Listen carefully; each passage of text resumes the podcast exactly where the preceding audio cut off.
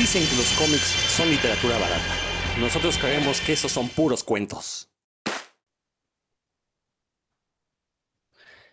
Bienvenidos a una emisión más de Puros Cuentos, este programa de cultura ñoña que estamos aquí ahorita, pues ocupando el canal de revista Cinefagia. De hecho, el canal donde nos encuentran, también pueden encontrar el podcast de revista Cinefagia, un sitio de internet sobre noticias de cine. Pero bueno, yo soy Rodrigo Vidal Tamayo, como siempre, me da mucho gusto saludarlos y saludar a mis compañeros de batalla aquí en este programa. Voy a iniciar por el orden de pantalla, ya saben, no, no es nada personal. Primero tenemos, a, bueno, Roberto te iba a presentar a ti, pues estás comiendo, entonces mejor que, hable Dan, al fin que Roberto, ya, ya, ya, dice que ya se lo tragó. Ah, que no está comiendo, que me está chupando. Bueno, le puedes, Roberto, ¿cómo estás? ¿Qué onda, mi querido Rodro? Muy bien, un saludo para mis compañeros y para todos nuestros radioescuchas que nos acompañan por aquí brindando en el Batman Day con una copita de Tinton. Salud para todos ustedes. Eso, hasta pareciera que tuvieras un, mayordomo como Alfred que te llevó el vino ahí, hombre.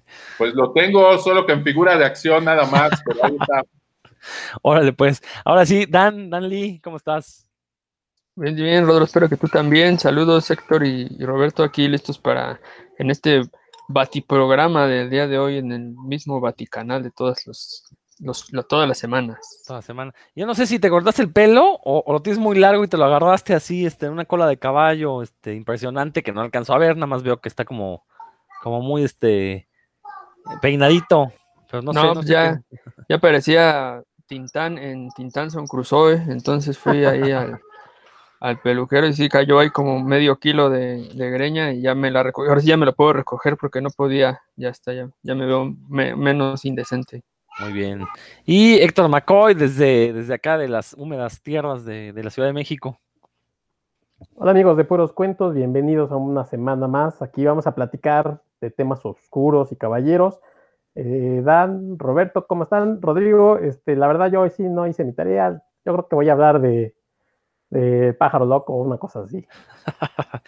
pues bueno, como, como ya dijeron aquí los compañeros, el día de ayer, hoy estamos grabando un 20 de septiembre, no sé cuándo escuchan esto, pero el día de ayer que fue 19 de septiembre, no solo fue el aniversario, eh, el 35 aniversario del terremoto de 1985 y el tercer aniversario de 2017, también se coincidió con la celebración del Batman Day, esta fiesta que organiza DC Comics para celebrar básicamente al personaje que los mantiene vivos, a ellos y a su eh, compañía eh, madre Warner Brothers, porque pues pareciera que viven de anuncios de Batman, ¿no? Ni siquiera de productos de Batman, viven de puros anuncios.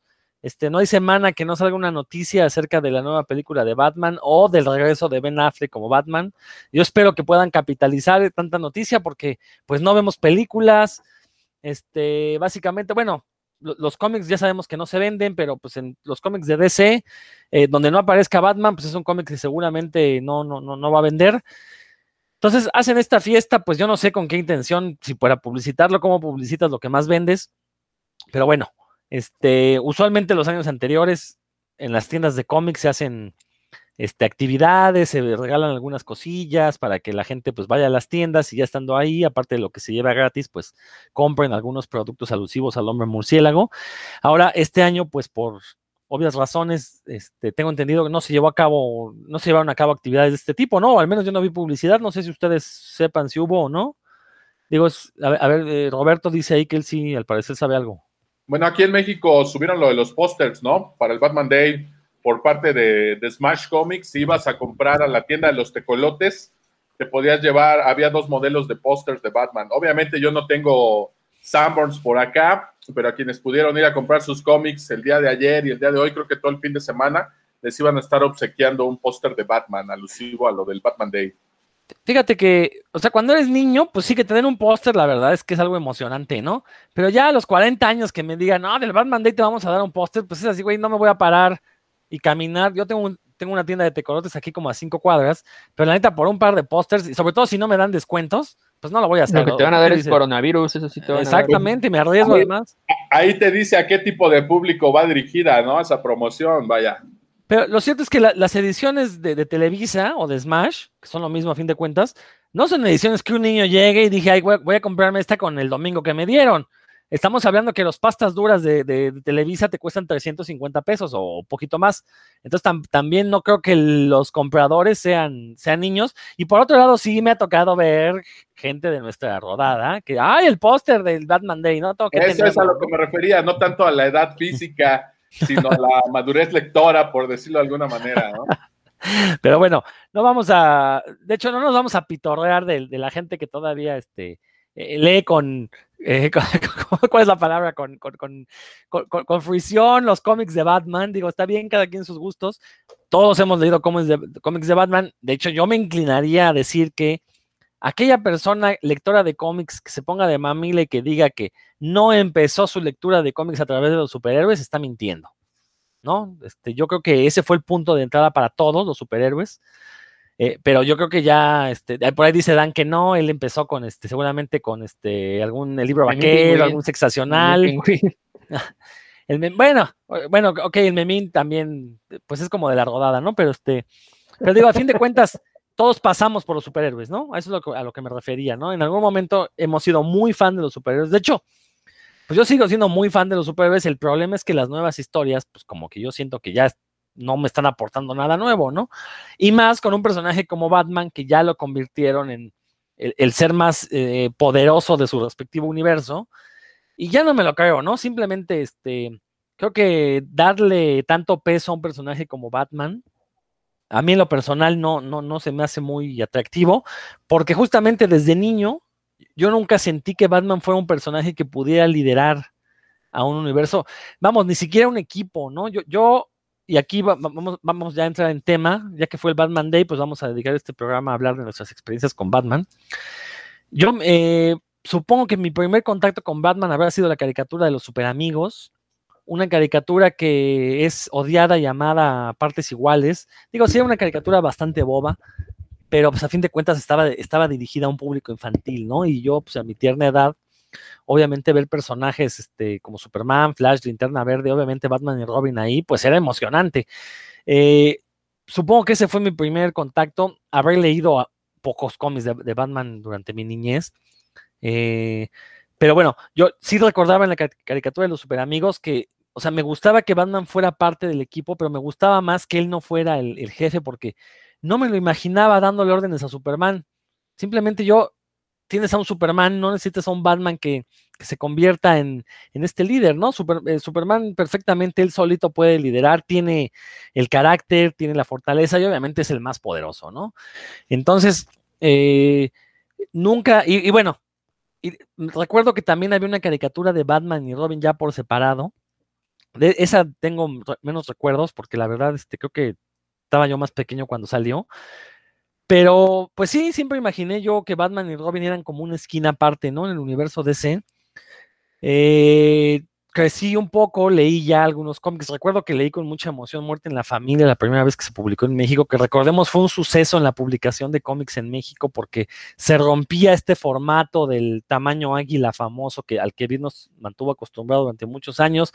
Fue una publicación especial con papel de mucho mejor calidad, portadas con registro de barniz, bueno, no registro de barniz, pero barnizadas. Eh, yo no recuerdo haber visto en los puestos de revista esa edición, a mí me la prestó un amigo. Eh, la verdad es que cuando la leí me emocionó muchísimo esta historia, ver que podían matar a un Robin, la manera en que la que lo matan. Y bueno, pero, pero a final de cuentas siempre vi a Batman como un héroe más. Y de repente, a mediados de los 90, lo convierten en la piedra angular del universo DC. Y como que ya ahí no me empezó a gustar mucho porque ya no me podía creer las historias donde Batman podía vencer a quien fuera, ¿no? Eh, si nos vamos a poner a ñoñar sabroso, es imposible que Batman derrote a Superman. Y habrán los ñoños que me digan, es que lo ha hecho cuánta- tantas veces en el cómic. No, no, no, no, no. O sea, la lógica impide que Batman le gane a Superman. Por más inteligente que sea Batman, Superman es mucho más veloz y más fuerte. No hay manera de que lo derrote. Entonces, cuando empiezan a pasar estas cosas, pues ya uno dice, no, este personaje ya este, está muy alejado de la lógica interna del universo DC. Y ese es mi gran problema con Batman actualmente. Bueno, el otro gran problema que tengo es que muchos ñoños lo han tomado como modelo a seguir, eh, pensando que ellos pueden ser eh, un Batman porque Batman no tiene superpoderes, ¿no? Es un humano llevado al límite. O sea, estamos hablando de personajes de cómics. Que por cierto, el otro día estaba leyendo ahí una discusión en un grupo de Facebook creo que ya DC aceptó que Batman sí tiene superpoderes, que su superpoder es justamente un aprendizaje ultra rápido de artes marciales y cosas así. Entonces, con eso se acaba el mito de que Batman es este eh, modelo a seguir por las personas, ¿eh? porque resulta que entonces sí, sí sería un superhumano y en ese momento, pues ya. Y hay que recordar también que el dinero es otro superpoder. Batman no sería lo que es si fuera pobre. Entonces, en ese momento, ya cualquier argumento a favor de Batman, y ahorita ustedes me lo van a a rebatir o a confirmar, pero cualquier argumento a favor de que Batman es un modelo a seguir, porque hay, en serio hay, gente que toma a Batman como modelo a seguir, pues se va al carajo en el momento en que tienes que ser millonario para poder ser Batman, ¿no? Y pues cuántos millonarios hay en el mundo, menos del 1% de la, de la población, ¿no? Pero bueno, dejo de hablar. ¿Quién quiere tomar el micrófono para decirme que estuve diciendo muchas tonterías? ¿Quién quiere comentar sus primer, su primer acercamiento con Batman? A ver, Roberto, Roberto ya había, había este, movido ahí los labios. No, no, no, yo al contrario, yo creo que ya van a prohibir aquí Batman, pues, superhéroes fifís contra Chairos, solo se van a permitir eh, personajes Chairos aquí en, la República puros Mexicana, puros modelos a seguir que, sean verdaderamente apegados a la realidad, ¿no, mi querido Rodo? No, pues mira, yo creo que todos empezamos así, más o menos como tú, digo, todos andamos, cuando menos los de este programa, por la misma rodada igual, ¿no? Lo primero que vi pues fue Super Amigos, pero a mí me tocaba ver ese Batman de Adam West en la televisión, la serie de Batman, y la verdad me parecía ridícula. Creo que ese fue mi primer contacto con Batman, y la verdad se me hacía bastante tonto, ¿no? las historias, los villanos, bastante soso. Yo no leía los cómics de Batman, para empezar, porque vivía en un pueblito en el que si te iba bien, alcanzabas un cómic a la semana, ¿no? O cada 15 días y era muy difícil darle continuidad. Entonces yo siempre preferí comprar el hombre araña o los hombres X en vez de Batman.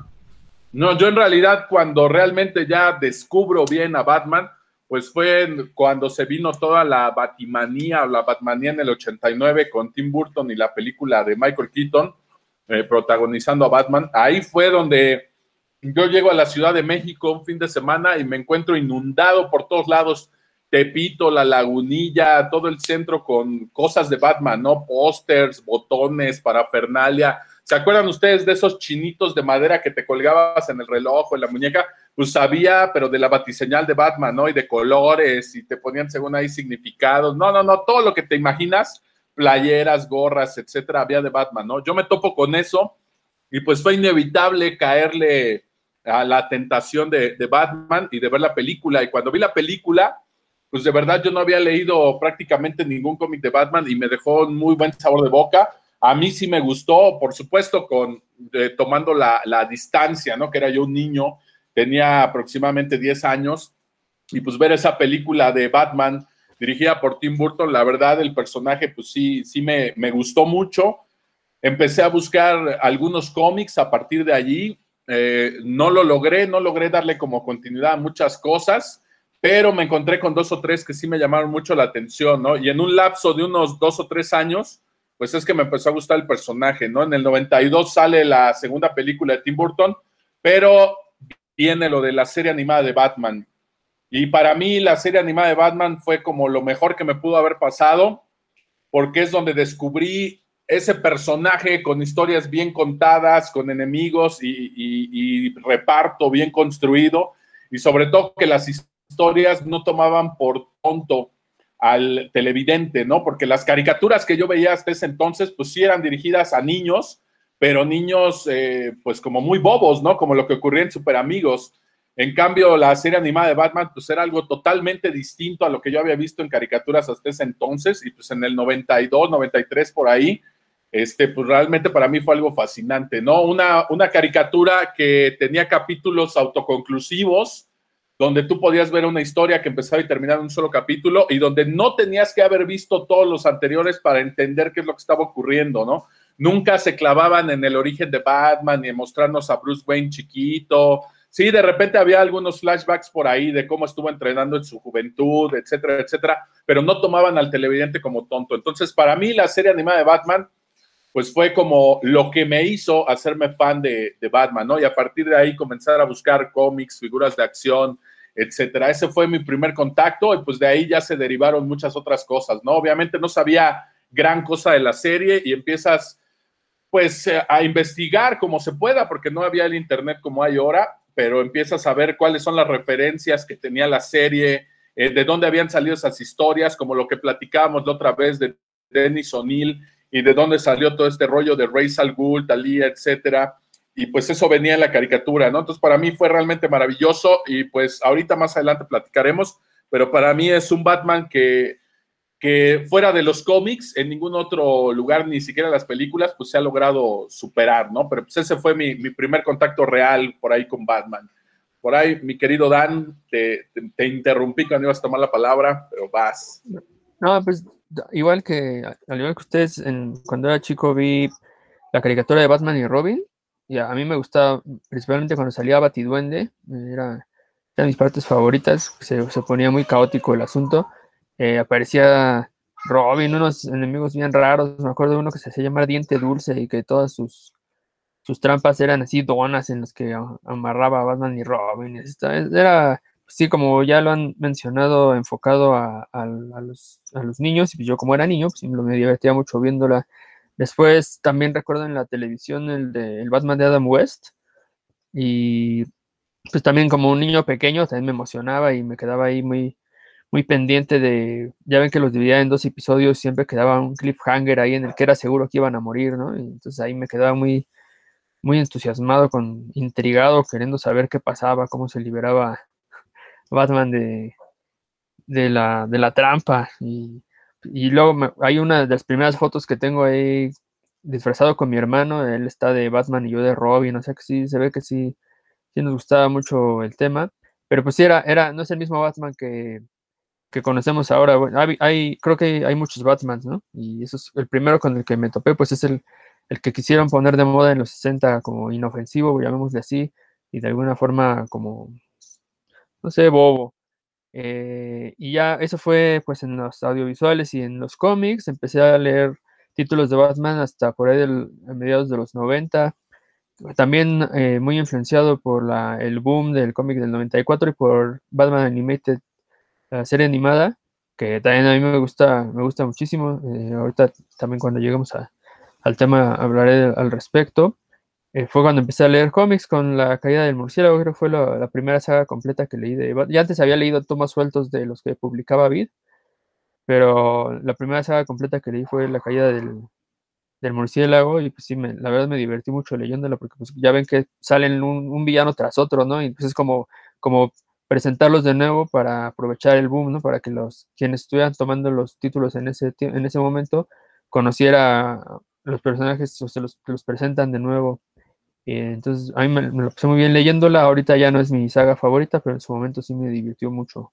Y pues eso fue en La caída del murciélago, como ustedes saben, pues, fue como dándole un tono así oscuro, ¿no? Y ay, para que vean cómo a Batman le pueden pasar cosas malas y demás. Eh, también está, bueno, hay un montón de información ahí que, que uno como que se va incorporando, ahí quiere saber, ¿no? Tim Drake, me gustó mucho el personaje que también creo que entré en buen momento con, Batman y actualmente, por ahí Rodrigo, si a lo mejor te interesaría una, una que salió en Detective Comics, en el cual Batman se hace un equipo con Batwoman, este, spoiler se llama la otra, un, Robin, y, es, tiene una dinámica muy, muy padre porque en realidad el líder es Batwoman y Batman nada más es como que les da recursos. Ese, ese, ese título me gustó, los, los, primeros dos volúmenes, no sé cómo está ahorita, la verdad no he leído más, pero ese a lo mejor te podría gustar por la dinámica tipo como X-Men que se arma entre ellos. Y, y, bueno, ya, pasemos porque yo estoy muy intrigado en saber, porque Héctor dice que él no es muy batmaníaco. A ver, Héctor, ¿cómo conociste a Batman? Bueno, este, ahí va rápidamente mi historia ya como algunas veces les, comenté, yo leía algunos, tuve algunos cómics de, estos de Novaro, pero realmente pues estaba yo muy chavo, no los leía y no me compraban muchos. Mi primer acercamiento yo creo que fue la serie igual de Adam West y no tenía yo como que otra referencia de Batman, entonces ese Batman para mí era el único Batman, o sea, para mí no era ni bobo ni nada, sino porque para mí era Batman. Y, para mí ver los villanos, este, el guasón, el pingüino, el gancito, todos estos, el chocorrol, todos estos villanos para mí eran este, como que la, la botana, ¿no? O sea, pues eran las voces, por ejemplo, de, de, Batman era la misma voz que se hacía en Los Super Amigos, que también la veía.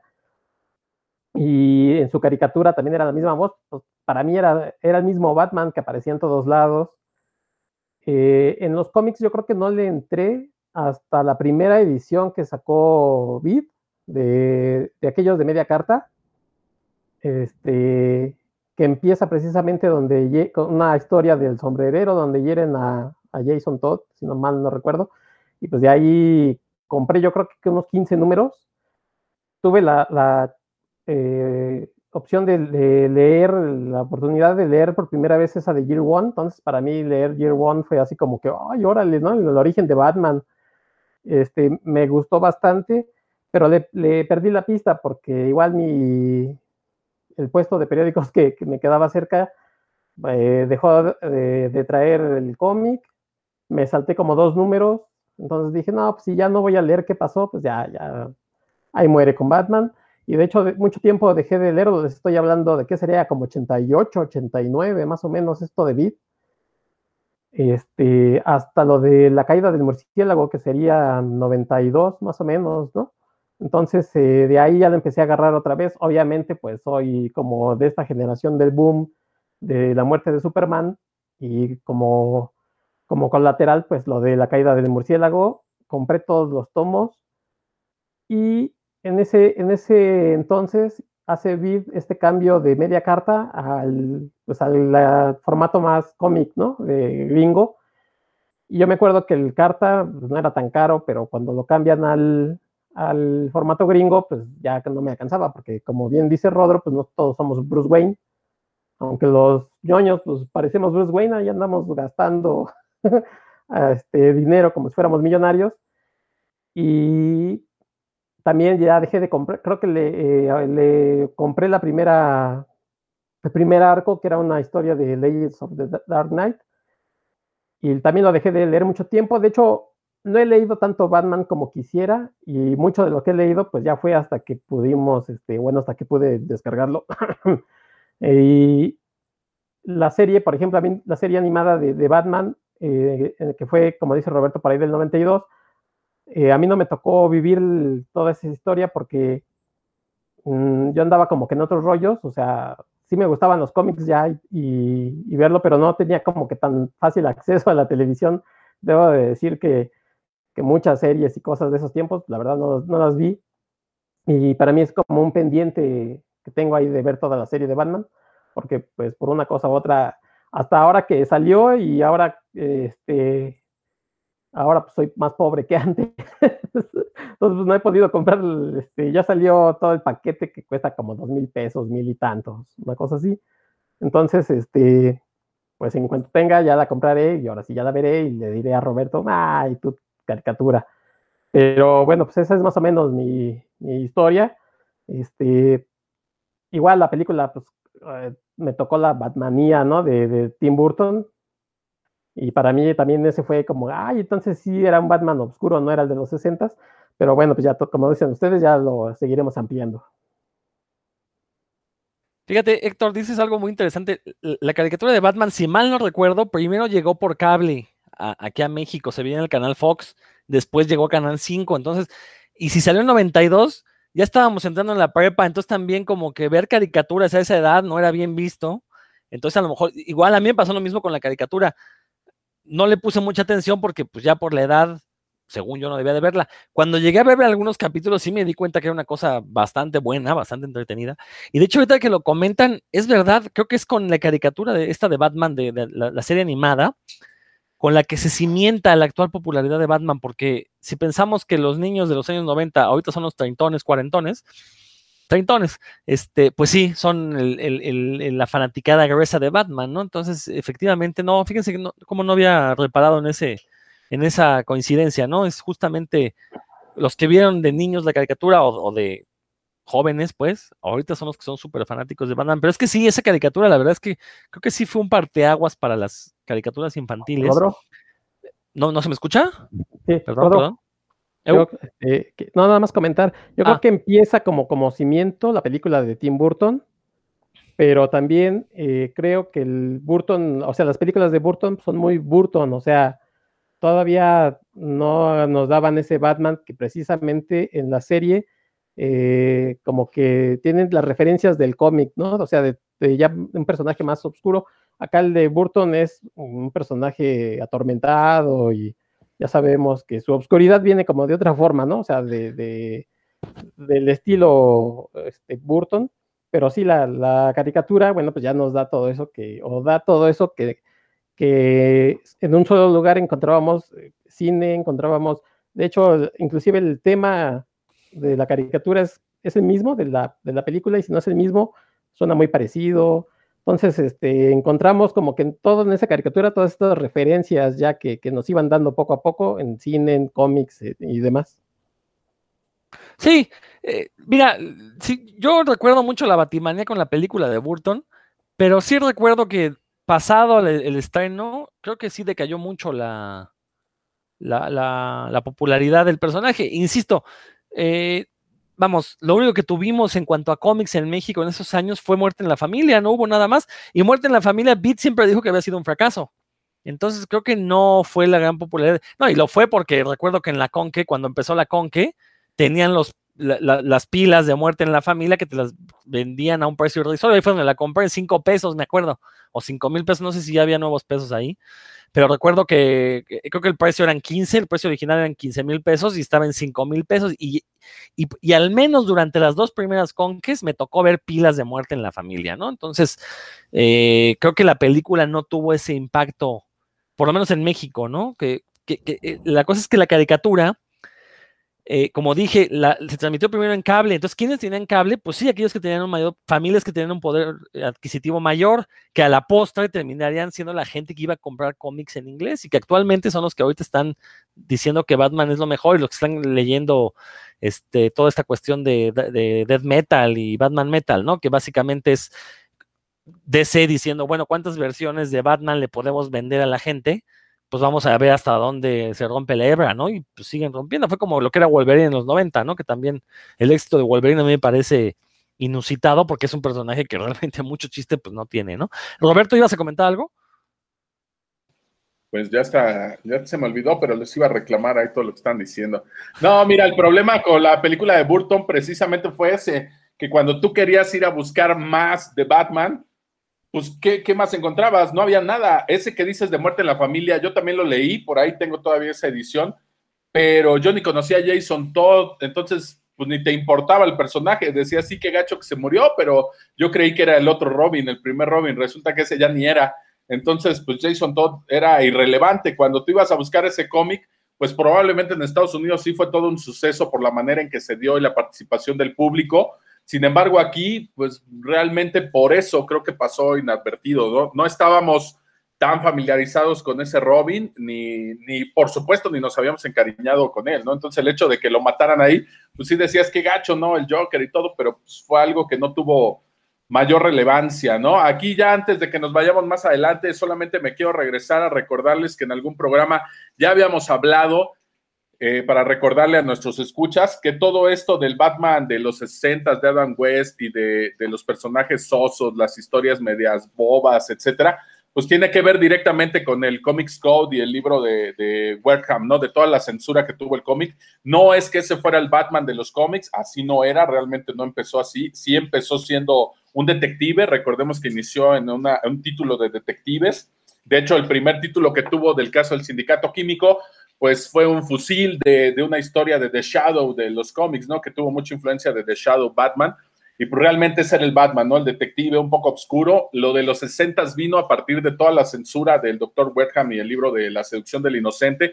Y fue donde se vino abajo y se volvió un Batman pues bastante ridículo y se inventaron por ahí a Batwoman, eh, porque se llamaba Batwoman, me parece que la serie no era Batgirl, era Batwoman, para que tuviera un interés romántico del lado de los héroes y no de Gatúbela, porque pues, era una villana y esto no era bien visto. Entonces, todas estas tonterías de, Batman, de ese Batman soso, ñoño, eh, pues vinieron a partir de esta censura, ¿no? Ya lo hemos platicado más a fondo en otros programas, solamente quería como hacer esa pequeña anotación. Dan. ¿No es que la sociedad no quería ver Gatúbela? ¿Eso es lo que estás insinuando? Bueno, ya. continúa con, con, mi, con mi comentario igual de fino. Bueno, si, si te gusta lo contrario, no hay problema, ya tus gustos. Pero no A mí, era- me, a mí me- me encanta contemplar a, la, a Selina Kyle, eso sí. Este, Ah, bueno, ahora sí. Pues mira, eso realmente fue una imposición del doctor Wertham a través del libro de la seducción del inocente. Pero ya depende cómo lo quieras tomar, mi querido Dan. No fue nada personal. Ah, eh, por cierto, ahorita que mencionaste ese libro, estaba leyendo un- una historia de Batman de Peter Milligan y en un están peleándose en una biblioteca y, uno de los libros con los que agarra Batman para pegarle a alguien es ese, ese libro, está muy divertido el detalle, el de la seducción del inocente. Pero, oigan, habíamos quedado que íbamos a decir cuál era nuestro, el mejor Batman de nuestro, desde nuestro punto de vista. Ya mencionamos que hay varios Batmanes, está el, el Pulp, que ya que era una copia de Shadow, el mismo, los mismos autores lo han confesado. Está el de Adam West, hay un montón, pero ¿qué les parece si empezamos con el mejor Batman de cómics? Porque para no mezclar medios, ¿les late? Sí, sí, de hecho ya es hora de ñoñar, ya, ya, ya criticamos mucho al personaje de Batman.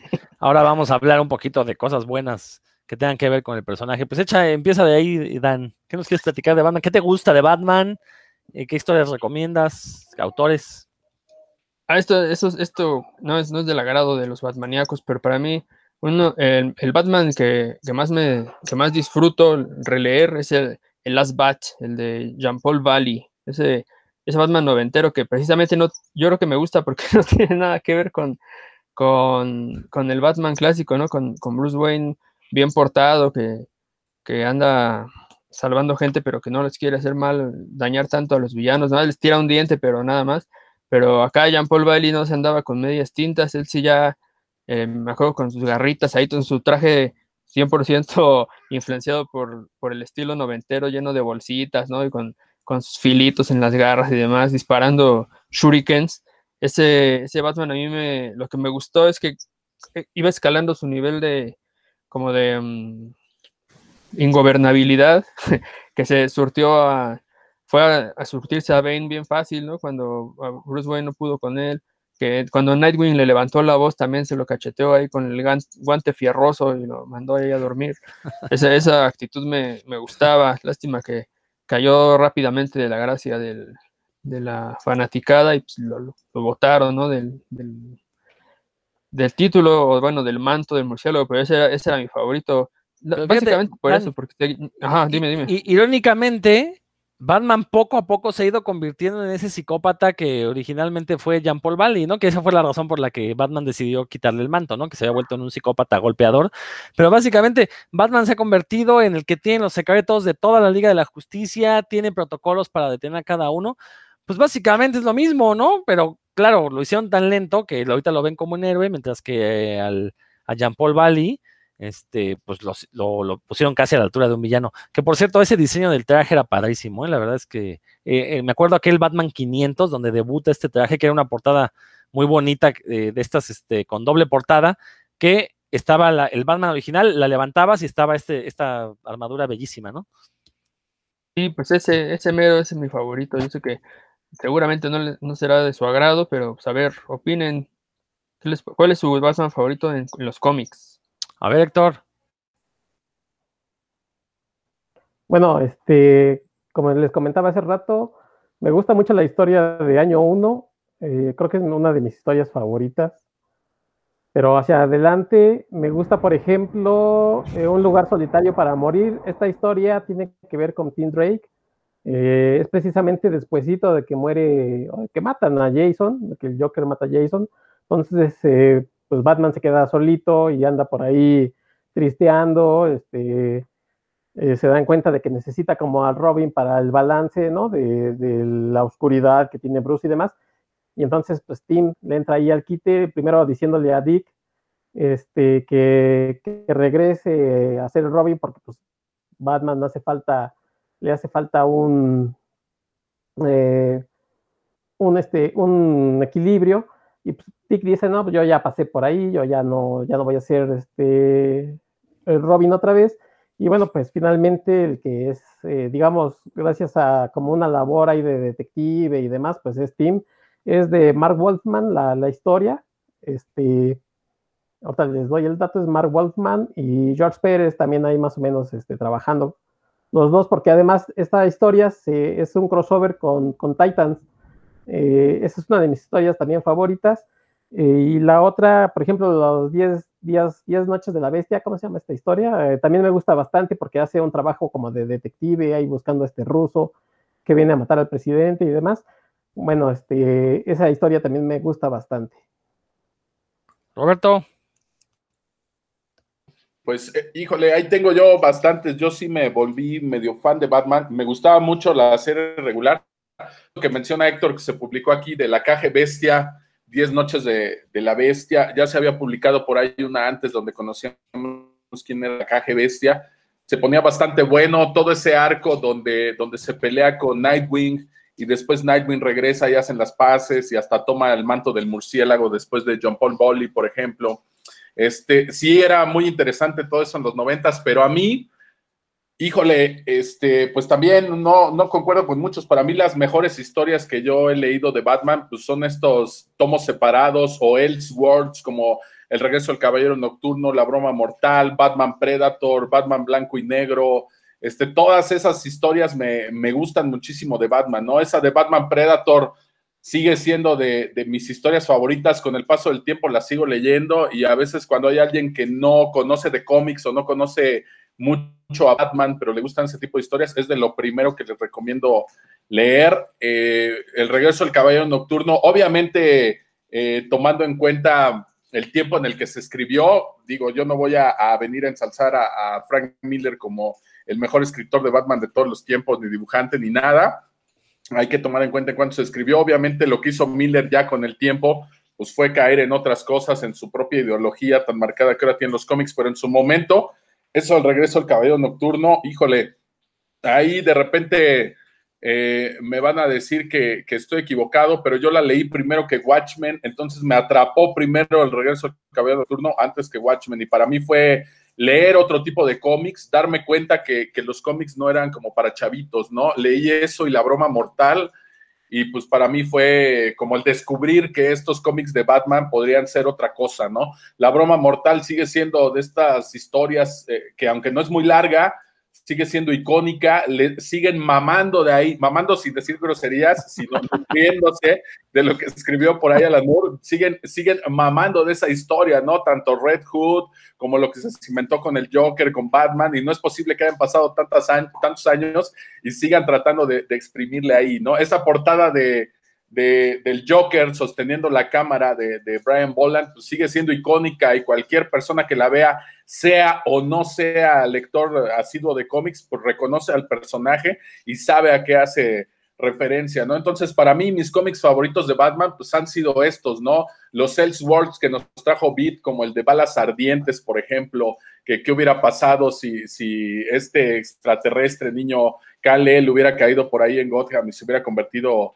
en Batman, este, todo ese tipo de cosas, la verdad me gustaban mucho, ¿no? Probablemente eso se deba a mi inexperiencia como lector de Batman, porque yo lo empecé a leer prácticamente en los noventas y antes de eso no conocía mucho. Entonces, debido a mi inexperiencia, pues lo que mejor me caía en la lectura, pues eran estos tomos en los que no tenía que conocer todo el pasado de Batman para, para entenderle y de ahí probablemente mi afición. Pero hay otras que ya hemos platicado aquí que me gustan mucho, como la de Veneno, que fue antes de que existiera por ahí Bane, que me parece una, una historia muy bien escrita, muy bien contada y que me resulta muy interesante el personaje. Voy a retomar lo que decía aquí mi querido Héctor, cuando se empezaron a publicar estos cómics chiquitos y leí año uno de Frank Miller, que en ese momento yo ni le ponía atención al título de los autores, pero leí la historia y me encantó. Y mi problema con esos cómics, yo dejé de leerlos, a lo mejor Héctor dice que los dejó por ahí del número 15, bueno, yo dejé de leerlos precisamente porque no me parecía que esos siguientes números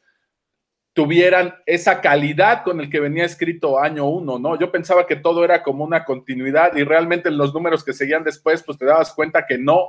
Y decía, ¿cómo es posible que estos estuvieron tan buenos y estos otros ya están medio chafas?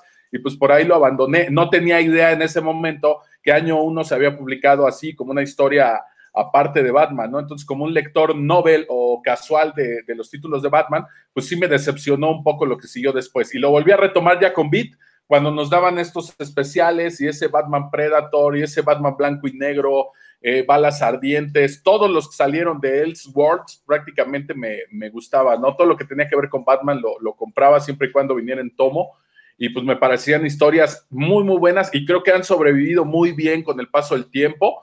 Yo fui muy fan de, Batman por ahí en los noventas, pero ya ahorita ya no, así como dice Rodro, lo que se está publicando ahorita pues ya me parece una tomadura de pelo.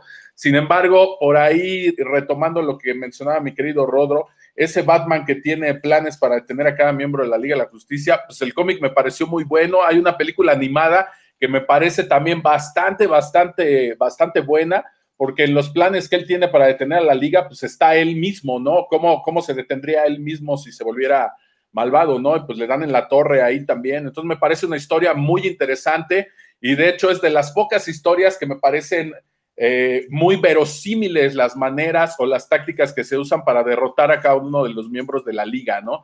Entonces, a mí me sigue pareciendo esa una muy buena historia. Y si no han visto la película, por ahí se llama Liga de la Justicia Doom o algo así, está en inglés, no sé cómo le pusieron en, español, pero aparece como Liga de la Justicia Doom, por ahí búsquenla en internet y me parece una muy, muy, muy buena historia. Hasta la película esta animada me parece bastante, bastante decente, por ahí échenle un ojo si pueden. No, pues muy, muy buenas historias. Yo, en mi caso, yo me quedo con Muerte en la Familia porque sí recuerdo, o sea, tiene razón Roberto lo que comentaba hace un momento, ¿no? Era un personaje, un Robin que no era nuestro Robin, porque no era el que salía en los Super Amigos ni el que vimos en, la serie televisiva, en la, serie de acción viva, pues, de los años 60. Pero yo recuerdo en particular la escena donde el guasón está golpeando a Robin con esta pata de chivo y lo está matando a golpes. Yo recuerdo que me impactó y tiene que ver mucho el dibujo de Jim Aparo, que además a partir de esa historia Jim Aparo se convirtió en mi dibujante favorito de Batman porque este, ese nivel de detalle que le metía a Paro, pero, pero sobre todo la expresividad que le daba a los personajes, la verdad es que yo sí recuerdo que lo leí, que haber tenido hijo de muerte en la familia, tuvo que haber sido en la secundaria cuando salió, entonces este, pues, estaba entre 12 y 14 años, ¿no? Más o menos. Em, entonces, este, la verdad es que me impactó muchísimo esa historia en, en esas pocas páginas, a pesar de que, digo, Jason Todd siempre ha sido considerado un personaje odiado, ¿no? Que, que, no le caía bien a la gente, pero yo recuerdo, bueno, no me cae bien porque efectivamente no hay nada más de él, pero ¿cómo es posible que la gente lo quiera matar, ¿no? O sea, y, la hazaña con la que lo mata y, que aparte el guasón se hubiera aliado con los iraníes y tiene un conflicto político, vamos, tiene un trasfondo político la historia ahí muy, muy grueso, que la verdad es que a un niño, a un Rodrigo de 12 o 13 años, pues sí me impactó muchísimo, ¿no? Y la verdad es que esa escena del guasón golpeando a Jason toda hasta la muerte, sigue siendo una de mis escenas favoritas en los cómics. La verdad es que, eh, eh, vamos, sí, sí, sí, me llegó hondo, ¿no? Entonces, y, insisto, ah, eh, algo que me gusta mucho del dibujo de Jim Aparo es, por ejemplo, que él dibujaba personajes con lentes acomodándoselos, ¿no? Entonces, pues eso para alguien que usa lentes, dices, no manches, esto es muy real, ¿no? este, que aparte Jim Aparo es considerado el dibujante de Batman, o sea, el que, el que diseñó la imagen moderna de Batman, bueno, por lo menos hasta inicios de este siglo, porque ahorita ya van a traer un traje de otro color, ¿no? Ya es de negro, antes era gris y, azul. Pero vamos, Jim, Jim Aparo durante mucho tiempo fue el dibujante de Batman. Eh, entonces también creo que esa es mi historia favorita. Eh, y me, voy a quedar con ella, sobre todo también porque recuerdo que la edición de Beat pues traía toda esta columna donde explicaban el contexto y este J.G. Holguín se aventaba ahí, te daba historia de los personajes, te explicaba cómo habíamos llegado a este momento. Entonces, pues eso te ayudaba a entenderlo perfecto, ¿no? Y bueno, eh, vamos, eh, continuamos pues. Yo ya dije mi dibujante favorito. No sé si este. A ver, Roberto, dinos tú quién, quién ha sido tu dibujante favorito de Batman. Ah, dice, dice Héctor que, te quiere hablar primero que antes que tú, porque estás comiendo, dice. es que mientras Roberto está, creo que está comiendo dulce poblano, entonces, este, oye, una precisión, yo creo que sí es cierto que Jim Naparro es como que el que generaliza esta imagen de Batman, pero quien la vuelve así como, como ya la conocemos es Neil Adams. Entonces, este, eh, también a mí me gusta mucho el trabajo de, Jim Naparo, porque más o menos es el tiempo en el que empezamos a releer o a leer estas historias de Batman. También me toca este, Bray Fogel, también me gustaba mucho. Uno de, los, de mis dibujantes favoritos es Graham Nolan. De hecho, esta historia que tienen con, con Spider-Man este, en contra de, de Razas Ghoul y, y Kimping me gusta bastante, me gusta mucho el dibujo ahí en esa historia de Graham Nolan. Y en la actualidad, eh, ya sé que ustedes no lo están leyendo, pero hay un artista que se llama Michael Janin, que me gusta bastante su, dibujo para Batman. Este, creo que está haciendo un buen trabajo. Es uno de estos eh, dibujantes pues, nuevos, obviamente. Si tienen chance o si han leído el Batman más o menos actual de, Tom King, por ahí he estado trabajando. Eh, mm, yo sé que, ni Roberto ni Rodrigo lo van a leer, pero si le pueden echar nada más un, una búsqueda ahí en Google del trabajo de este artista, bueno, pues para que se den una idea, Dan, como si es un caballero y es una persona sensata, estoy seguro de que los ha releído y precis ah, precisamente es un comentario que yo quería hacer, eh, que me tocó en, eh, de chavo. Por ejemplo, Jill One es una historia que, que, me gusta mucho y que además recuerdo con mucho cariño porque igual que, que decía ahorita Roberto de, de, que dejó de comprar los cómics por tal razón y yo dejé de comprarlos por otra razón, pues eran los únicos cómics que tenía durante mucho tiempo. No sé cuántas veces releí Year One Entonces, eh, por eso creo que la, la, siento como muy, muy cercana y me gustaba mucho ese, ese Batman primerizo. Y eh, rápidamente ya para pasar con Dan o con Roberto, una de las cosas que, que, a mí me sorprendió mucho y que dicen de, dice este Rodrigo de Muerte en la Familia y de Jason Todd, es precisamente enterarme que no era el, el Robin que, que, conocíamos, pero para mí no era el Robin que conocía, no era Dick, era Ricardo Tapia, ¿no? que durante muchos años para mí fueron Bruno, Bruno Díaz y Ricardo Tapia. Entonces, de pronto era de leer Jason, y, ¿qué, qué, qué, ¿cómo Jason? ¿Qué, qué, ¿De dónde salió? Y, y, Ricardo Tapia, ¿dónde está? Pues no era Ricardo Tapia, era Dick Grayson. Pero bueno, ese es el comentario que quería hacerles. Roberto, ahora sí. no, pues bueno, precisamente a mí me gusta mucho Neil Adams porque cuando yo comienzo a leer a Batman, pues trato de buscar estos cómics que se habían publicado aquí en México en los ochentas. Obviamente no los podía comprar, pero los que me prestaban mis amigos, sobre todo mi amigo Memo, un saludo por ahí a mi amigo Guillermo Cruz, este, de Spider-Man y Batman, pues eran donde venía su trabajo, ¿no? Es donde llego a ver estas historias clasiconas del personaje y es mi traje favorito, que es cuando salía de azul con gris ese es el Batman que, que, a mí me gusta y que me sigue gustando, ¿no? Es como mi versión favorita del, del, personaje. Ese es como mi favorito.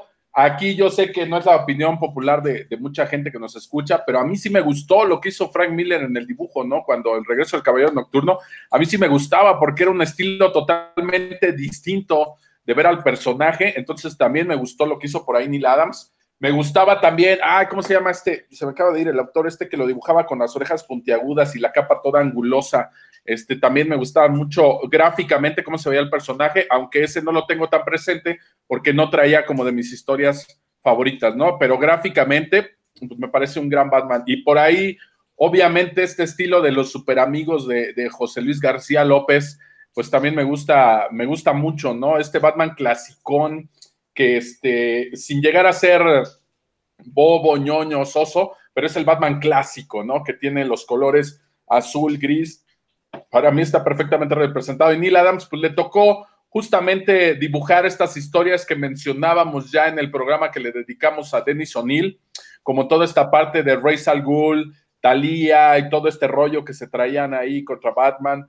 Eh, le tocó toda esa parte y pues de ahí se convirtió en uno de, mis dibujantes favoritos, ¿no? Y ahorita con lo que, con lo que mencionaban ustedes de, de, Muerte en la Familia, bueno, más adelante, cuando vuelven a retomar en los cómics lo de Red Hood, lo de Capucha Roja, y ya también lo habíamos anotado en el programa de Dennis O'Neill, de cómo conectan esta parte de Muerte en la Familia con Red algo que ya venía detrás y lo del Pozo de Lázaro y sacan de ahí al Red Hood a este Jason Todd, pues también me pareció una historia bastante interesante, que pues eso ya fue mucho más adelante, pero se me hizo una muy buena manera de reconectar todo lo que venía de los 70s, los 80s, muerte en la familia, los 90s, agarrar y conectarlo todo por ahí en una historia que me resultó interesante, ¿no? Porque a veces le dan muchas vueltas y vueltas y vueltas a lo mismo, al personaje, a las mismas historias y no logran hacer nada fresco, nada nuevo y sin embargo con eso Red, Hood me gustó mucho. Pero sí, de, de, dibujantes, pues yo creo que si solo escogiera uno, pues probablemente me quedaría,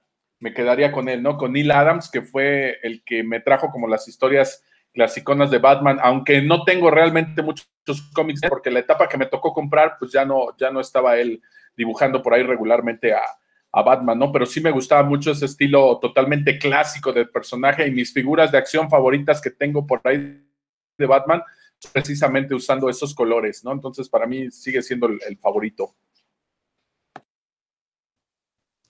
No, pues eh, eh, efectivamente, no creo que todos tenemos un, un dibujante favorito, ya sea, este, bueno, dibujante, ah, vamos a pasar ahora a escritor, escritor favorito. Eh, yo creo que yo me quedo con Alan Grant. También fue el escritor que nos tocó leer cuando Vid precisamente dio este cambio de media carta a, tamaño cómic gringo. Este, también vimos muchas historias de Alan Grant.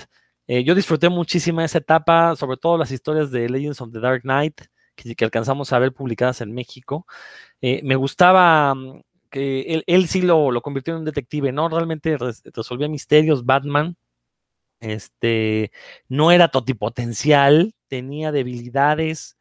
Eh, hay, hay, una historia que de hecho tengo que, déjenme confirmar si de veras la, la escribió este Alan Grant, pero hay una historia donde se supone que el guasón cree que mató a Batman y se vuelve cuerdo, ¿no? Entonces ya se vuelve un este, hombre de familia y cosas así.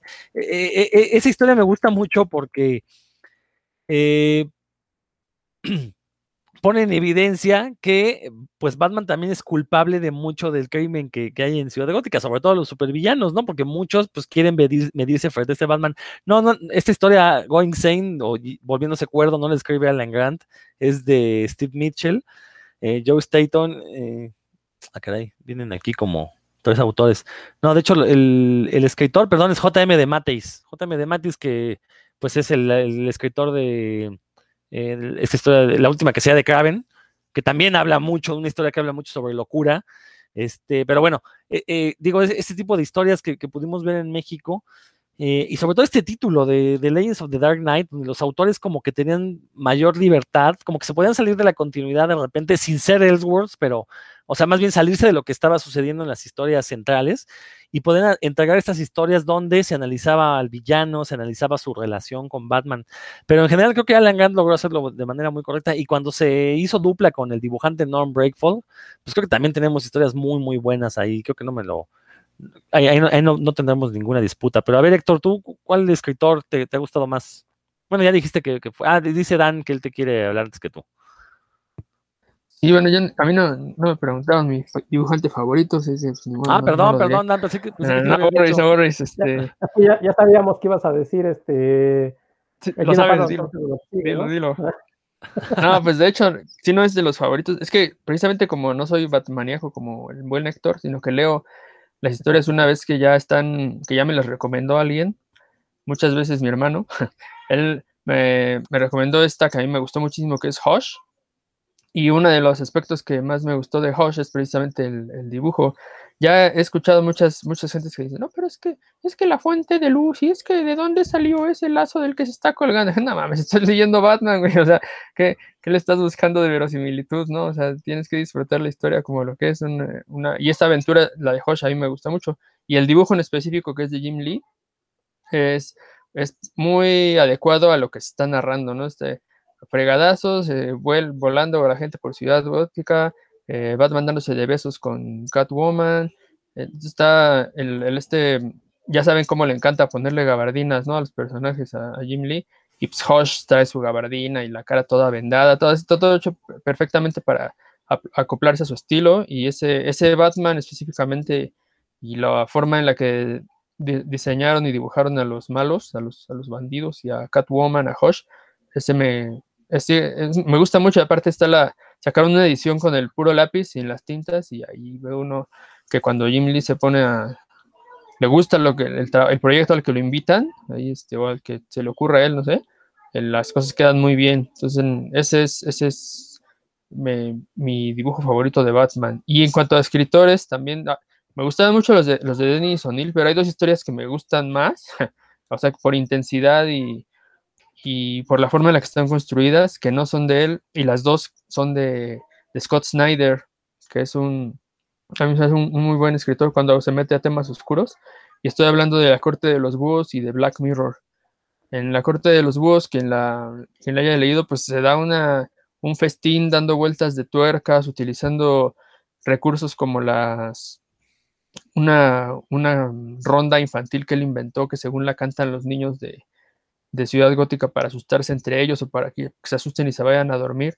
y la utiliza como leitmotiv durante toda la saga para ir presentando los, los obstáculos con los que se va a enfrentar Batman y, y a los, los búhos, como Batman tiene que hacer un montón de, investigación para descubrir quiénes son los búhos y, y el, bueno, Talon, el, la garra del, del, ave, la garra, ¿no? Que, que es el, personaje como, como el, su némesis, el que se va a enfrentar a golpes aquí, que aparentemente es su hermano perdido y eso está, o sea, la verdad está muy compleja y muy bien desarrollada la, la historia.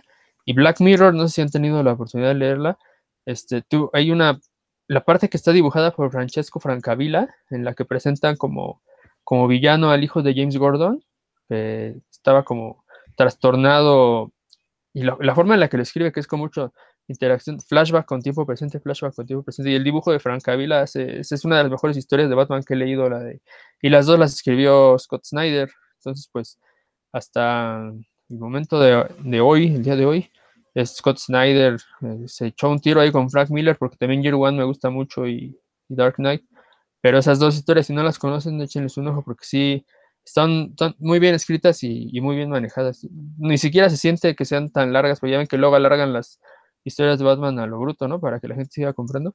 Aquí ni siquiera se siente eso, se siente que llevan un muy buen ritmo de dramático y, también el, tono ese entonces el, mejor escritor para mí, porque más me haya gustado a mí, no por la, porque he escrito mucho, simplemente porque como les digo, a mí me gusta las historias y basar mi juicio en eso, pues es Scott Snyder.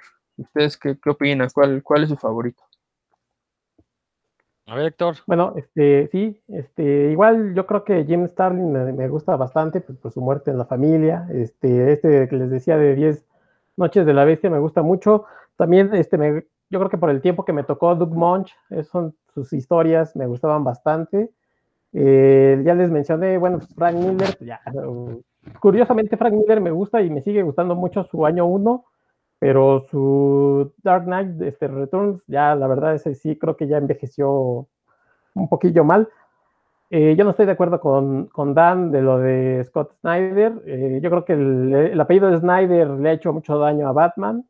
Eh, yo cuando leí, creo que estuve leyendo, si mal no recuerdo, fue la etapa de los nuevos 52, Dan, eh, donde sale Scott Snyder. Mm, para mí era aburrido esta historia. Hizo una historia que era como año menos uno o una cosa así con, con Riddler, que era bastante, bastante tediosa. Duró 12 números, una cosa así, no iba a ningún lado. Bueno, para mí, ¿no? O sea, para mí fue bastante tedioso. Pero bueno, el chiste era decir quiénes eran los favoritos.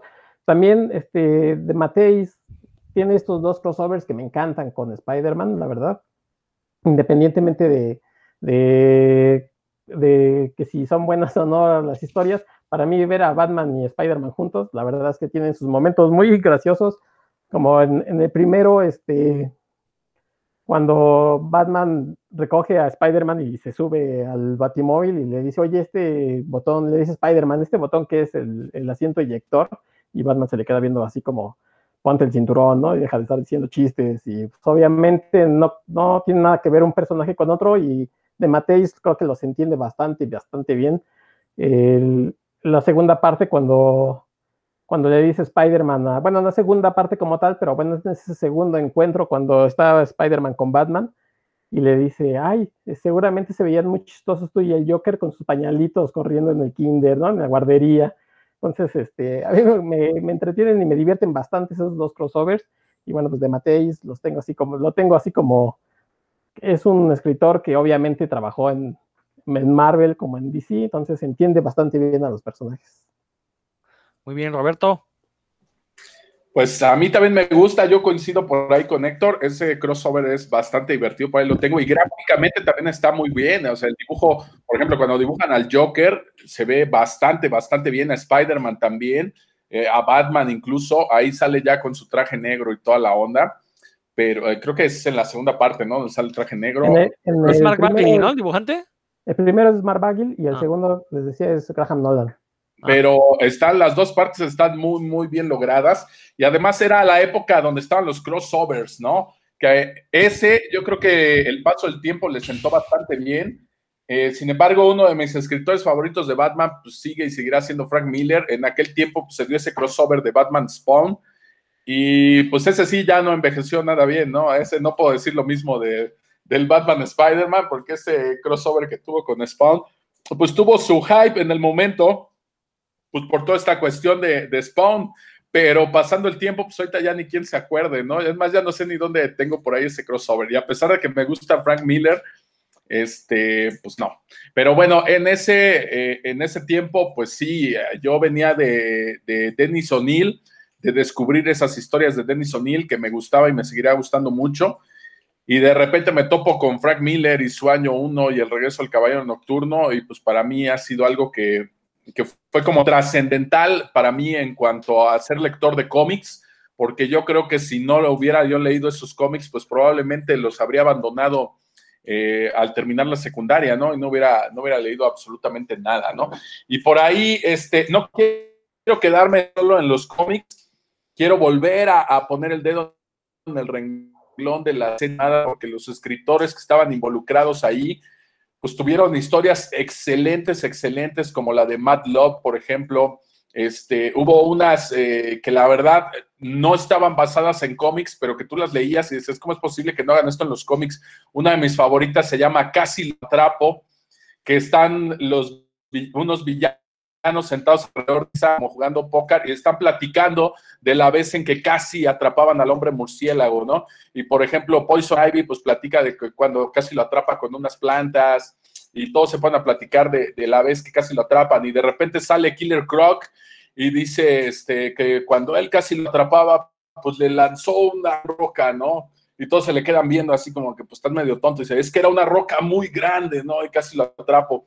Y pues en realidad todo era un ardid de Batman que estaba disfrazado de, Killer Croc, pues para descubrir dónde tenía el Joker a, a. Y para mí eso era como la esencia de, del personaje, del ver a los villanos interactuando, de tener el ingenio para poder descubrir, eh, pues, lo, que habían hecho los villanos, o en este caso donde tenían a, Catwoman, ¿no? Entonces, de mis historias también favoritas, pues están ahí en, la serie animada y muchas hacen referencia a los cómics. Por ahí échenle un ojo, alguna vez creo que ya la había mencionado, pero la del fantasma gris, es como un homenaje a, un homenaje a The Shadow y esta interacción que hubo entre Batman y, The Shadow con los cómics. Échenle un ojo ahí a la serie animada con el capítulo del fantasma gris y para mí es un capítulo que está excelentemente bien escrito. Hay otro que se llama Leyenda, me parece que se llama Leyendas del Caballero de la Noche, donde hacen referencia incluso al regreso del Caballero Nocturno de Frank Miller y de cómo cada uno de estos chavitos, que uno de ellos es Carrie Kelly, la, Robin del regreso del Caballero Nocturno, hace referencia a cómo ellos tuvieron un encuentro con Batman. Años después, cuando salieron las películas de Nolan, eh, si se acuerdan, entre la 1 y la 2 hubo una serie de animaciones que conectaban a las dos películas y hay uno de estos capítulos donde los, los chavitos que van por ahí platicando cuentan cómo es su visión de Batman, ¿no? Que uno lo ve como una sombra, otro lo ve como un monstruo, y eso está basado en ese capítulo de la serie animada de Batman, ¿no? Entonces siguió teniendo por ahí trascendencia a lo largo del tiempo. Entonces, para mí hay muy buenos escritores de Batman, tanto en el cómic como en como en los capítulos de, la serie animada. Ya no sé si nos dé tiempo hablar de las películas, pero si es así, pues ya lo mencionaremos en un momento, ¿no? Pero para mí, pues sigue siendo por ahí Dennis O'Neill y obviamente, como ya dije, estos, estos Elseworlds o estas historias que venían separados, pues también son de mis favoritos, como los crossovers que comentaba por aquí mi querido Héctor. Batman Predator, Batman Blanco y Negro, que tiene muchos escritores, muchos dibujantes, pues para mí es de lo mejorcito que, puedo leer por ahí, estas historias cortas de Batman. Por ahí este, el mismo Brian Boland, que hizo el dibujo para La Broma Mortal, eh, después de la broma mortal, pues tuvo por ahí serios problemas porque no le gustó cómo lo colorearon y después él solito escribía, dibujaba y entintaba sus historias y se aventó una historia para Batman Blanco y Negro donde él cuenta cómo un criminal común y corriente piensa que había matado a Batman, ¿no? Y en edición de Killing Joke del aniversario, donde él ya hace los colores de, de, Killing Joke, se incluye también esta historia, ¿no? A color. Échenle un ojo por ahí, también es una historia muy bien escrita por ahí de Brian Boland, muy, muy bien dibujada, y pues que también tiene como la esencia de, de Batman, ¿no? Entonces ver a Brian Boland también, no solo como dibujante, sino en esta parte de escritor y entintador, pues también creo que me dejó un muy buen sabor de boca, ¿no? Muy bien, Héctor, ¿quieres comentar algo? Sí, oye, qué, qué curioso que, que, uno de los escritores que, que, tenemos aquí como de los mejores, que es Frank Miller, también ha hecho una de las cosas más infames que fue el All Star Batman y Robin. Este, bueno, por lo menos creo que sí era una de las cosas bastante, bastante feitas que se hicieron. A lo mejor gráficamente, pues es Jim Lee y pues en ese entonces deslumbraba, pero su All Star Batman y Robin, híjole, qué, frustración era estar, este, estar leyendo su... Ese, ese, es precisamente, creo que a partir de ahí es ese Batman que se la pasa diciendo, soy el, el soy maldito Batman, soy la venganza, soy oscuridad, soy el maldito Batman y los voy a matar a todos. Roberto. Roberto, ¿qué pasó? ¿Me vas a debatir algo? Seguramente a ti te encanta. No, no, no, no te voy a debatir, al contrario, te la razón, pero Vaya. porque siempre ha dejado ver mucho de su ideología política en los cómics que escribe. Y lo que escribió por ahí en los 80s o principios de los 90s, pues te das cuenta cómo ha pasado el tiempo y su ideología ha ido cambiando. Y esto se ve por ahí muy marcado en lo que quiso hacer con Batman de Holy Terror, que durante muchos años lo anunció como un cómic de Batman y que lo está escribiendo de Batman. Bueno, al final no fue Batman quien lo protagonizó, pero tiene muy marcada la ideología política que él, que él maneja ahora, ¿no? Por decirlo de alguna manera. Entonces, eso siempre lo ha dejado ver en sus cómics. Ya no me gusta, por supuesto, lo que escribe, pero algo que sí admiro de él es que sus cómics tienen precisamente esta doble lectura o varias capas de lectura, que no es nada más leer al personaje y los fregadazos, sino lo que te está contando detrás, ¿no? Representado en sus personajes o en la manera en la que actúan. No voy a decir que al mismo nivel de Alan Moore, por supuesto que no, Moore creo que tiene capa sobre capa, sobre capa, sobre capa y gráficamente también, entonces a Moore le puedo encontrar muchísimas lecturas, pero Miller creo que también tiene ese mérito, ¿no? Que aunque ya no me gusta cómo escribe, pero pero creo que sigue teniendo este oficio de escribir no solamente para que vea los fregadazos como un fanservice, sino poder dar esta otra lectura, ¿no? Que a lo mejor ya no concordemos con su idea política o con su visión de Batman, bueno, eso ya es otra cosa, pero creo que sí tiene su mérito como escritor reconocer que tiene el oficio o la labor de, de haber sido escritor, ¿no? Aunque ahora pues ya, ya no me gusten sus cómics, pero no, al contrario, te daba la razón porque creo que ahí está muy marcada esta parte de su ideología política. Lo que pasa es que también en cuanto a All Star Batman, hay que entender dos cosas. Uno, que sí fue hecho para que seduciera a Jim Lee. Después del éxito de Hosh, este, obviamente necesitaban vender muchísimos números y, y, pues qué mejor que a través del dibujo de Jim Lee. Y creo que ahí Frank Miller obviamente ya se notaba harto de, de Batman y de su asociación con Batman. Y como que quiso hacer un experimento en poner a Batman como el loco, pero creo que no le salió, o sea, efectivamente estoy de acuerdo contigo, Héctor, no le salió, y tan no le salió que ni siquiera terminó la historia. Entonces, bueno, pues este, bueno, no sé si terminó de escribirla y fue Jim Deal que ya no dibujó, o si de plano no hubo guiones, no tengo la menor idea. Pero este, pero lo cierto es que la historia está inconclusa, ¿no? Y, y es por eso, porque fue un experimento fallido por parte de, de DC. De hecho, toda esta línea All Star que de, de, entrada nunca explicaron qué iba a ser. Y si mal no estoy, nada más salieron dos números, ¿no? Super, bueno, dos títulos, Superman y Batman, ¿no? O salió Wonder Woman. Siempre se especuló que iba a salir un All Star Wonder Woman. Creo que ya no salió. Eh, y que también el, el All Star Superman, pues también fue un batiburrillo del Superman de la época de plata. Este Grant Morrison fusilándose a Alan Moore y cosas así, ¿no? Entonces es bueno, pero creo que también este, toda esa fama alrededor de esta línea All Star sí está, no, no está tan justificada como debiera. Bueno, vámonos rápido ya para, ya llevamos un ratote, pero nos vamos a aventar otra, otra, otra ñoñiza. Este, creo que lo de tocar otros medios, le podemos dedicar a otros programas. Ya hemos hablado de las películas de Batman. Este, no sé si ustedes hayan jugado los videojuegos estos famosos de Arkham, toda la trilogía de Arkham. Este, pero eso creo que requeriría otro programa. Mejor sigamos ñoñando sabroso y yo les lanzo aquí la pregunta: ¿cuál es su villano favorito? A ver, Roberto, ahora sí te toca iniciar. Pues yo creo que, que tendría que ser este Snyder y Nolan los, los villanos No, porque a Robert sí le gusta. No, bueno, que, que, que, Batman tiene, pues, junto con Spider-Man, pues una de las mejores galerías de, de, villanos en tanto el universo del cómic como animado, ¿no? Tiene muchísimos. Y vaya, gráficamente, pues te, te, puedo decir algunos, en cuanto a historia te puedo decir otros, en cuanto a títulos, realmente sería como un tema de, de nunca acabar, pero para mí, para mí, por ejemplo, de los mejores que, que, yo he leído, pues es dos caras, ¿no? Yo sé que muchos eh, el Joker es como el villano favorito y el epítome de, de, lo que debe ser un villano de Batman. Y sí me gusta el Joker, pero no, mi favorito yo creo que sigue siendo Dos Caras por las historias que tiene, por cómo se ha manejado gráficamente, precisamente este conflicto interno que tiene traen mucho rollo psicológico de por sí los villanos de Batman, pero creo que en dos caras está muy, muy bien representado y no le han perdido la línea a lo largo de escritores y dibujantes que han pasado eh, por, por este villano. Entonces, para mí, mi favorito, pues sigue siendo dos caras.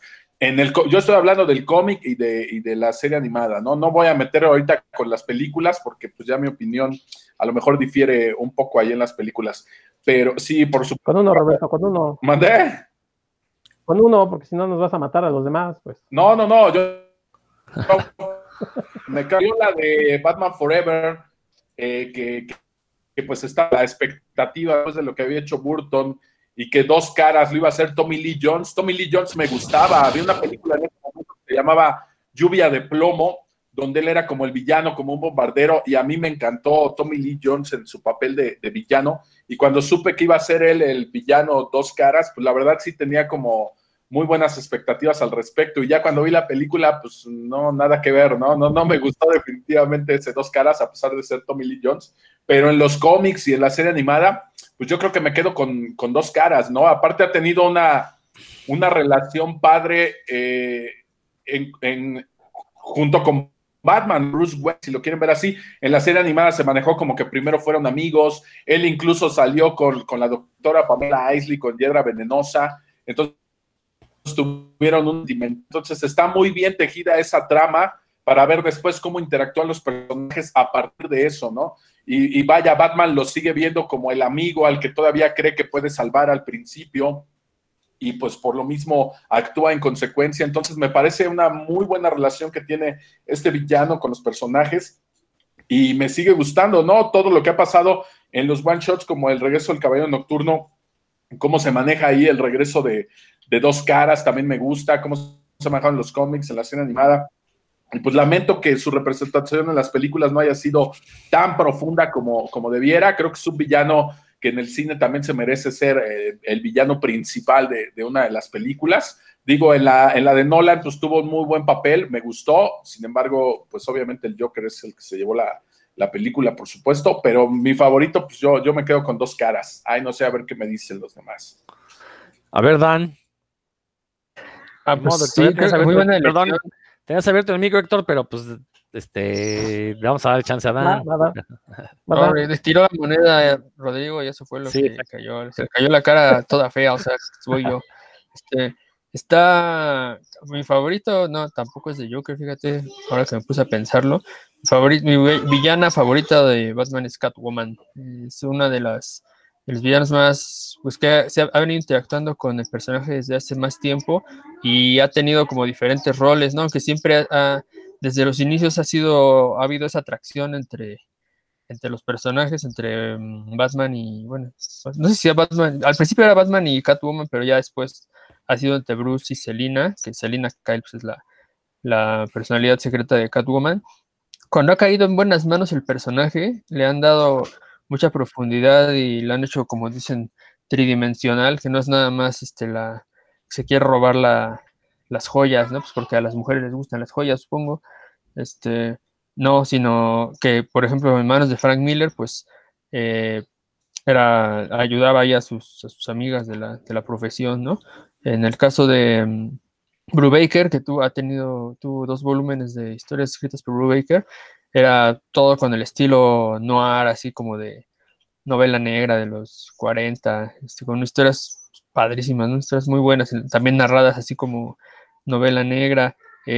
Sus, sus, trajes, los trajes que ha tenido Catwoman, pues también siempre se, han, se, ha preocupado el departamento de diseño por hacer eh, que sean atractivos conforme ha pasado el tiempo funcionales, ¿no? Eso, eso de, los, de las gafas que se pone para ver en la noche y el, el látigo que la caracteriza también como para poder moverse, colgarse y las garras en los guantes. Es, es, esa, creo que ha evolucionado junto con, con Batman, ¿no? No es un personaje que se, haya mantenido igual, sino que sí ha, hay también varias versiones de, del personaje. Y algo pues que a mí me resulta, que me, gusta mucho leerlo, es esa atracción que siempre ha habido ¿no? entre, entre Batman y ella, que uno sabe que no le va a dar unos, unos buenos cates, ¿no? De alguna forma se va a contener porque pues es, es Catwoman, ¿no? Es, una mujer que a la, la, cual le gusta, ¿no? No nada más es, es que sea mujer. Eh, y pues los ambos son personajes como nocturnos, uno de los dos se los imagina en la, llegando por la azotea a su casa a dormir, ¿no? Eh, es, esa, esa, es mi favorita, sí, como que es muy, está muy relacionada con el personaje, van muy, va muy en la línea y creo que siempre van a, son como líneas paralelas, siempre van a ir, siempre van a ir juntos sin, sin llegar a, a, casarse, ¿no? Como estuvieron a punto de casarse hace, hace poquito y pues, les arruinaron la boda, porque está bien, ¿para, para que creen que Batman se casara? sí, la verdad, ¿no? ¿Qué cosa, qué cosa iba a ser Batman casado ahí? No tenía mucho que lo sentido, regañaran, que, no lo dejaran ir ahí a, hacer sus, baticosas, así, no, pues, no iba a estar padre. Qué bueno que, qué bueno que no se casó. Y ahora puede seguir con su, con su vida de soltero. Pero bueno, ese no era el punto. El punto es que eh, son personajes que siempre van a estar así paralelos y sin, sin vivir juntos, por decirlo así, sin hacer vida juntos, ¿no? Creo que, creo que mientras haya Batman va a haber Catwoman. Así que ese sería mi villano favorito. No es el de la película de los Minions. Perfecto, Héctor, ahora sí. ya nada más para darle un par de cachetadas a Dan, porque realmente Catwoman no es tan villana ya, ya en estos tiempos. O sea, tiene, no sé, unos 20, 25 años que no es villana, porque eh, tanto puede ayudar a los héroes como no ayudarlos, pero bueno, pues eso ya es cuestión de, enfoques, dirían por ahí, pero pues yo sí le daba un zape a, a, Dan, nada más que no anduviera con sus amigos ahí este, americanistas, pero pues sí se lo daba. Y para mí mi favorito, yo creo que voy a decir este, Riddler, eh, desde, como les decía, desde la serie esta de los 60 me gustaba bastante eh, la cuestión esta de que Riddler siempre ha sido un personaje como muy, muy dado a la inteligencia, aunque pues luego no se le da tanto, pero a que pone eh, precisamente en aprietos, en cosas a investigar a Batman. Entonces, eh, para mí es como mi villano, mm, creo que favorito. Desde luego, pues me gusta mucho Joker, porque está bastante loco, pero eh, Riddler me gusta mucho desde, desde la serie, y por cierto, un saludo a Armando Saldaña, este, no, no por nada en particular, nada más me acordé. Por ejemplo, cuando salió en Batman Forever, yo sé que Roberto tenía esa, esa cuestión de ver a, Tommy Lee Jones como un personaje más serio, pero bueno, pues los volvieron como estos personajes de la serie, ¿no? Más dado hacia la comedia. Jim Carrey obviamente está totalmente volcado hacia la comedia.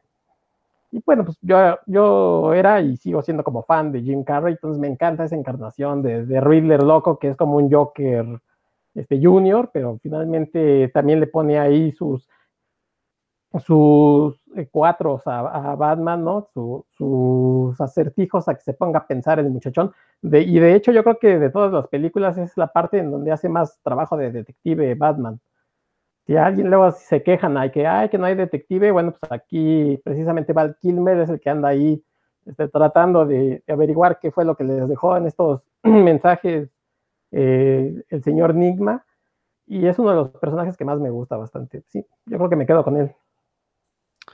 Fíjate que ahora con toda la discusión que se dio de Robert Pattinson y, Ben Affleck y esta cuestión de cuál es el mejor Batman, este, resulta que hay, una, hay un culto hacia Val Kilmer, ¿eh? que lo consideran el mejor Batman de todos. Justamente debe ser por esto que mencionas, Sector, que él sí hace trabajo de detective en la película, independientemente del resultado final de la película, ¿no? Pero sí me sorprendió encontrar este, esta legión de seguidores de Val Kilmer este, que defienden mucho justamente su Batman, ¿no? Tanto en el aspecto físico como en la cuestión de interpretación del personaje. Pero bueno, ya en su momento nos, pelearemos y diremos, cuando veamos a Pattinson, ya diremos quién es el mejorcito. Yo hasta ahorita me quedo con el Batfleck. Yo soy el equipo de Batfleck. Me gustó mucho ese Batman. No soy fan de Snyder, como por ahí este, me, calumniaron hace un momento. Pero este, eh, me gustó mucho el, desempeño de Ben Affleck, como, tanto como Bruce Wayne como como Batman. Y bueno, eh, yo mis villanos favoritos, la verdad es que eh, a mí siempre me ha gustado la, relación Batman-Guasón. Se me hace como un, un villano muy ad hoc. O sea, tienes un héroe vestido de murciélago, ¿no? Pues, ¿qué le puedes poner a combatir? Pues un payaso, la verdad es que se me hace muy, muy bonito ese. Sin embargo, eh, insisto, yo, el, grueso de los cómics de Batman que leí fue la época de Alan Grant, dibujada por Non Breakford. Eh, y muchos de los villanos menores que salen ahí, me encantaba el manejo que le hacían porque pues cada uno estaba más loco que el anterior y sin embargo todos representaban un reto para Batman, ¿no? Eh, creo que mis, no, no, no diría yo que tengo un villano favorito, pero me gustaba mucho ver historias con este, con el ventrílocuo, por ejemplo, con Mr. Sass, que era un asesino serial tal cual, este, con Clayface. Eh, en particular, hay una historia de Clayface escrita por Alan Moore, que es una historia desgarradora, donde Clayface se enamora de un maniquí y entonces, pues, ni modo, no le queda otra a Batman más que este, pues detenerlo, porque recordemos que Clayface derrite a la gente. Este, pero ese tipo de villanos creo que son los que más me gustan leer sus aventuras, ¿no? Sin embargo, pues ya que nadie eligió al Joker, voy a tener que elegirlo porque pues Joker mató a, Robin, el Joker dejó inválida a Bárbara Gordon. Digo, es el némesis de, Batman tal cual, ¿no? Y, insisto, como decía al inicio, creo que es, eh, me parece muy correcto en, la desquiciada lógica de, un cómic como Batman, me parece muy correcto que sea un payaso el principal villano, ¿no? Porque eso le da un toque todavía más macabro. Y creo que eso es lo que ha faltado en las películas cuando hemos visto al Joker representado, que es un payaso y no, no, no, no da miedo. Y recordemos que los payasos son el origen de miedo de muchísimos niños y adultos también. Y creo que eso, ahí es donde ha fallado el personaje del Joker, que no ha sabido explotar el hecho de que cómo es que algo que te pueda hacer reír te pueda también matar incluso de risa, ¿no? Creo que ese es el, punto que le ha faltado al Guasón en, el cine y que es el punto por el que me gusta mucho ver cuando está bien escrito el Guasón, ¿no? La verdad es que tiene años, pero años que no leo una historia de Joker en los cómics. Este, no sé qué hayan hecho con él. Sé que ahorita están sacando esta cuestión de los tres Jokers y ya una jalada. Obviamente, si Batman se convirtió en el personaje principal de DC, pues su némesis tenía que ser, tendría que ser el, también un, personaje principal, pero siento que el Joker no funciona fuera del, microuniverso de Batman. Recuerdo alguna vez un crossover eh, en DC, algo de villanos, no me acuerdo si se llamó Villains United o algo así, donde convertían al Joker en la amenaza para todo el universo DC. No sé, no le vi mucho sentido, ¿no? Creo que Joker solo funciona como villano para otro loco como Batman. Si lo pones contra Superman, como dije hace un momento, Superman le gana al Joker sin pensarlo. O sea, no hay manera de que el Joker sea una amenaza para alguien que no sea Batman, ¿no? Y es una amenaza para Batman porque Batman sabe perfectamente que no lo va a matar y que a final de cuentas el Joker es tan inteligente como él y se va a terminar escapando de la forma de, donde el Batman lo ponga.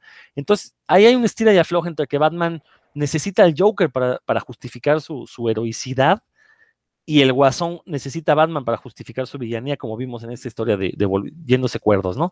Entonces creo que sí, mis villanos favoritos son estos villanos menores, pero hay que darle su lugar al Joker eh, dentro del, digo, dentro de nuestro fanatismo por el cómic de superhéroes y obviamente dentro de lo que significa para Batman tener un villano de estas características, ¿no? No sé si alguien quiere comentar algo, Héctor, ya vi que abriste el micrófono, así te doy la palabra. No, nada más que, bueno, no sería justo si no vamos a decir cuál ha sido el mejor Batman en el cine, pues tampoco va a ser justo en este momento decir cuál ha sido el mejor Joker. Así que lo dejamos, esa pelea la dejaremos para otra ocasión. Para otra ocasión, y ya tenemos un tema para un programa posterior, ¿no? Esta, esta cuestión de, Batman en el cine. Roberto, ya vi que abriste el micro. Anda, anda medio loca por aquí mi computadora, perdón. Es que no, ah, no, podía ni activar ni sacar el micro, pero no, no, no te iba a decir absolutamente nada, ¿no? Nada más este que, sí, fuera de, los cómics, pues tal vez reafirmar que el, Joker me pareció muy bien llevado en, la serie animada esta de los noventas de, Batman.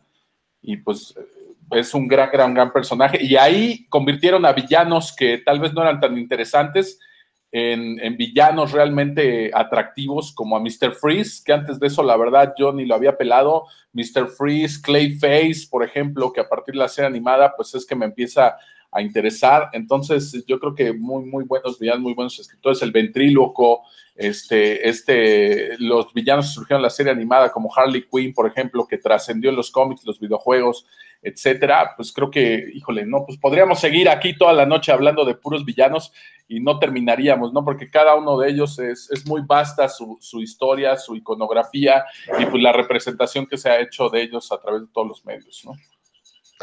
Perfecto, pues si gustas despedirte de una vez, Roberto, ya para ir cerrando. Bueno, pues muchas gracias por escucharnos por ahí. yo sí les recomiendo que se acerquen a, los, cómics de, los cómics de Batman.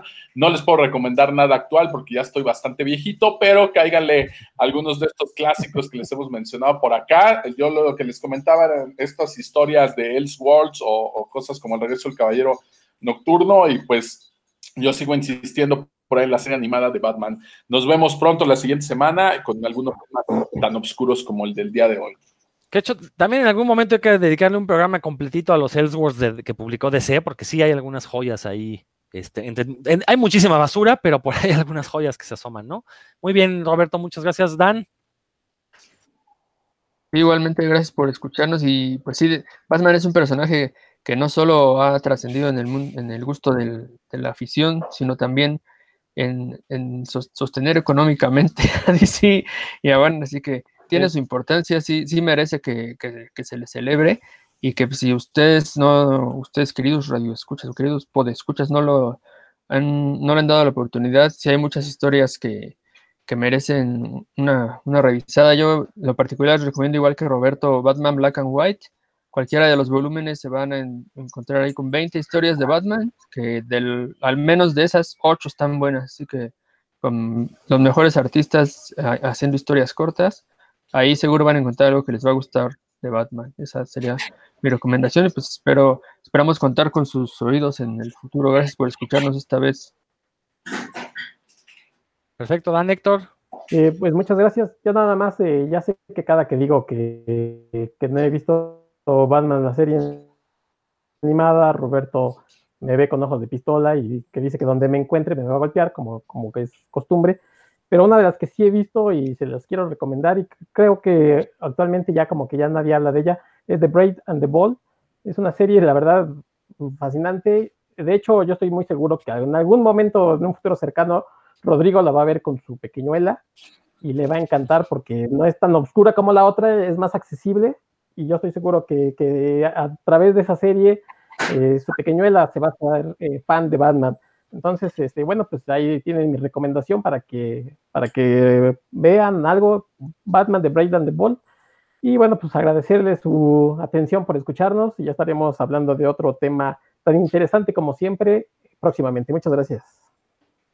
Excelente, y pues no me queda más que agradecerles a ustedes, mis compañeros de programa, y a la gente que nos escucha. Ya tienen aquí suficiente material. Si, eh, si, si acaban de entrarle a leer a Batman, creo que eh, ahí ya, ya, recomendamos bastante material. Me uno a la recomendación de Dan Lee acerca de Black and White, estas eh, recopilaciones de historias cortas.